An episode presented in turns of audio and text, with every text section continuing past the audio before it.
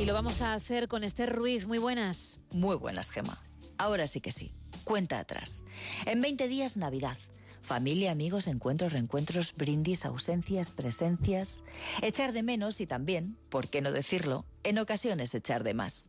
Pero bueno, en lugar de hablar de los que nos faltan o de quien nos sobra, prefiero hacerlo de quien tenemos, de aquellos de los que nos rodeamos, de esos amigos que aun siendo diferentes, incluso no teniendo nada que ver, coinciden en lo básico, en hacerte la vida mejor y más bonita. Me gusta mucho, mejor dicho, me encanta la gente que te hace la vida fácil.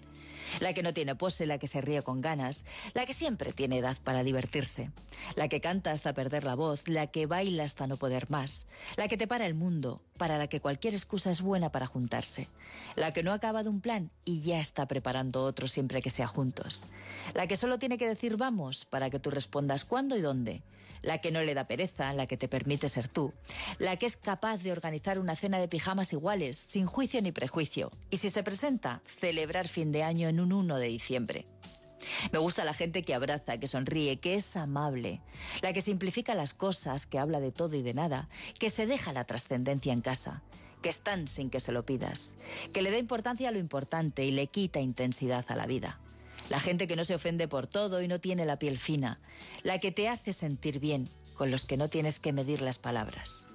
En fin, Gema, que creo que hay personas que deberían ser obligatorio tener en nuestras vidas porque ya sabes que a veces se pone un poco cuesta arriba y necesitas que alguien te ayude a subirla. O al menos que te lleve a un lugar llano desde donde tomar perspectiva y que todo se vea mejor.